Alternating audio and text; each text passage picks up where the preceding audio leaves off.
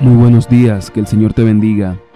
Para hoy tenemos la reflexión titulada La evidencia de la experiencia, tomada del libro La fe por la cual vivo, escrito por Ellen G. White. Salmo 34.8 dice, Gustad y ved que es bueno Jehová, dichoso el hombre que confiará en él. Hay una prueba que está al alcance de todos, del más educado y del más ignorante, la prueba de la experiencia. Dios nos invita a probar por nosotros mismos la realidad de su palabra, la verdad de sus promesas. Él nos dice, gustad y ved que Jehová es bueno. En vez de depender de las palabras de otro, tenemos que probar por nosotros mismos.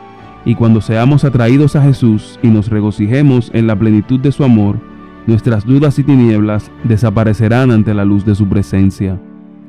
El cristiano sabe en quién ha creído no solo lee la Biblia, experimenta el poder de su enseñanza, no solo ha oído la justicia de Cristo, sino que ha abierto las ventanas del alma a la luz del sol de justicia.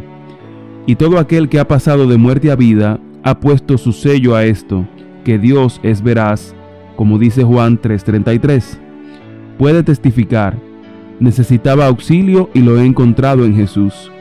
Fueron suplidas todas mis necesidades fue satisfecha el hambre de mi alma, y ahora la Biblia es para mí la revelación de Jesucristo.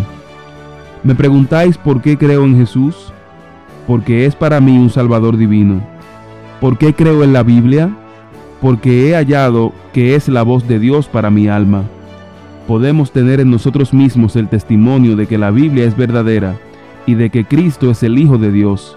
Sabemos que no estamos siguiendo fábulas astutamente imaginadas.